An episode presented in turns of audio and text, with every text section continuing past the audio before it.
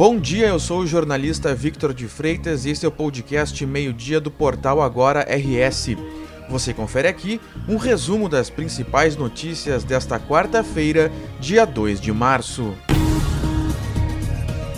Os ataques russos contra a Ucrânia continuam.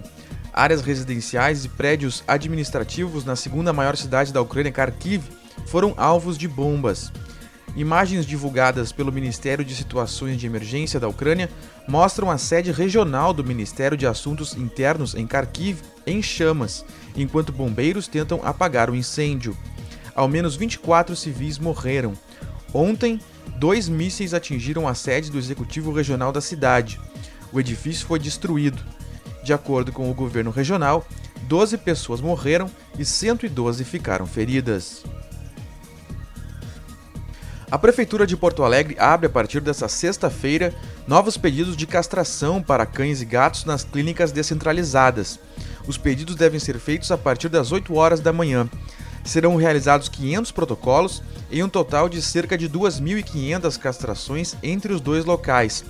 As solicitações devem ser feitas através do telefone 156.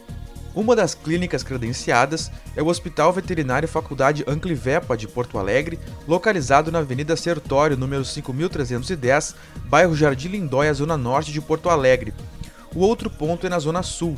É a Clínica Veterinária Viviane Loss, na estrada João Salomone, número 135, lojas 137 e 139, bairro Vila Nova. Será divulgado nesta quarta-feira o resultado da primeira chamada do Programa Universidade para Todos, o ProUni. O programa oferece bolsas de estudo integrais ou parciais em faculdades particulares a estudantes de baixa renda. A comprovação de informações deve ser realizada de 3 a 14 de março. A segunda chamada ocorre no dia 21 de março. Para ter acesso à bolsa integral, o candidato deve comprovar renda familiar bruta mensal de até um salário mínimo e meio por pessoa já para a bolsa parcial, a renda familiar bruta mensal deve ser de até três salários mínimos por pessoa. Também é preciso que o interessado tenha cursado o ensino médio completo em escola da rede pública ou da rede privada com bolsa integral ou parcial. O tempo vai ficar bem dividido nesta quarta-feira no Rio Grande do Sul, devido ao avanço de uma massa de ar seco. O tempo fica firme na região sul, na região central, no litoral sul, na fronteira oeste e na campanha. Já nas outras regiões do estado, as áreas de instabilidade vão continuar atuando. Nessas áreas, o tempo fica nublado e com pancadas isoladas de chuva.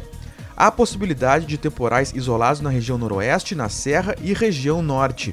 Na quinta-feira, o tempo continua instável nas áreas próximas à divisa com Santa Catarina, devido aos resquícios de umidade deixados pela frente fria. Depois, na sexta-feira, a tendência é que novas instabilidades se aproximem do estado, deixando o tempo instável na região sul e na campanha. Esta edição do meio-dia chegou ao fim, mas você fica sabendo o que acontece no estado em agora no rs.com. Obrigado pela companhia e até o meio-dia de amanhã.